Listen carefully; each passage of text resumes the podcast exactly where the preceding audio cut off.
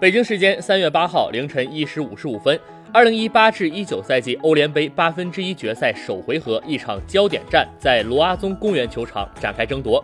阿森纳客场一比三不敌雷恩，伊沃比开场三分钟幸运进球，帕帕斯塔索普洛斯被罚下，雷恩连入三球逆转，阿森纳欧战历史上首次在法国落败。这是两队首次在欧战交锋。阿森纳欧战十二次客战法国球队，取得了八胜四平，保持不败。厄齐尔、奥巴梅扬、托雷拉和切赫轮换进入首发，切赫对阵救主。阿森纳开场仅三分钟取得领先，蒙雷亚尔传球，伊沃比左路禁区外缘外传射，皮球击中远立柱内侧入网，一比零。阿森纳第四十一分钟连遭打击，帕帕斯塔索普洛斯禁区前拉人犯规，累积两张黄牌被罚下。